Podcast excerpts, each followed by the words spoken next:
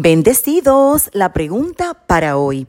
¿Los cristianos somos pecadores o somos santos? Antes de responderte, sabes que puedes comunicarte con esta tu servidora, Marlene Arroyo, llamándonos al 787-644-2544. También puedes escribirnos a nuestro correo electrónico info arroba No olvides suscribirte a nuestro canal de YouTube Marlín Arroyo. Aquí está la respuesta. Los cristianos somos las dos cosas, pecadores, pero también santos.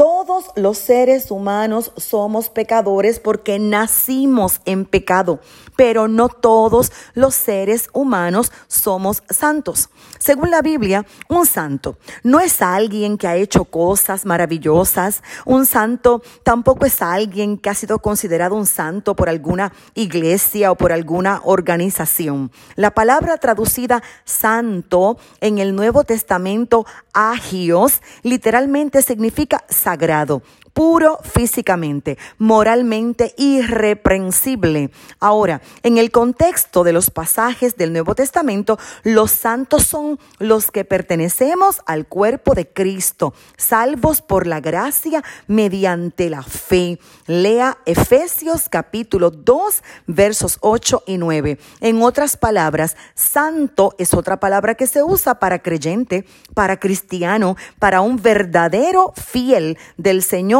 Jesucristo. Ahora bien, es una verdad escritural que todos nacemos en pecado y todos tenemos una naturaleza pecaminosa. La Biblia dice que Dios creó la humanidad originalmente buena y sin una naturaleza de pecado. Génesis 1, 26 al 27 dice, entonces dijo Dios, hagamos al hombre a nuestra imagen conforme a nuestra semejanza. Y creó Dios al hombre a su imagen, a imagen de Dios lo creó, varón y hembra lo creó. Sin embargo, Génesis 3 registra la caída de Adán y Eva. Y con esa caída, el pecado entró en las dos criaturas anteriores que no habían pecado y cuando tuvieron hijos, su naturaleza de pecado se transmitió a toda su descendencia y por lo tanto, cada ser humano es un pecador. Los santos, por otro lado, no nacen santos, se vuelven santos al nacer de nuevo,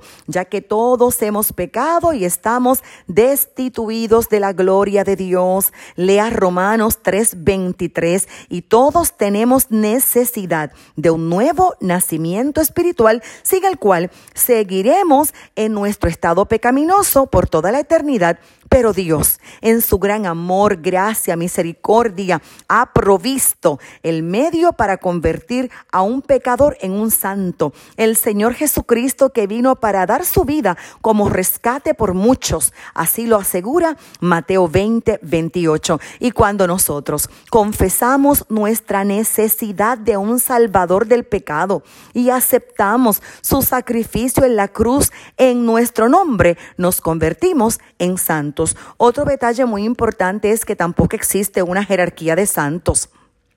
Todos los que pertenecemos a Jesucristo por la fe somos santos y ninguno de nosotros es más santo que el otro. El apóstol Pablo no es más santo que los santos de esta época, de ninguna manera. No, ahora, no somos santos porque hemos sido declarados santos por la iglesia, ni podemos forjar nuestro camino hacia la santidad. Sin embargo, una vez que somos salvos por la fe, somos llamados a ciertas acciones dignas, responsables de nuestra vocación como santos de Dios. La primera carta de Pedro, capítulo 1, versos 15 y 16, citan, sino como aquel que os llamó es santo, sed también vosotros santos en toda vuestra manera de vivir, porque escrito está, sed santos porque yo soy santos. Así que los santos no son perfectos todavía,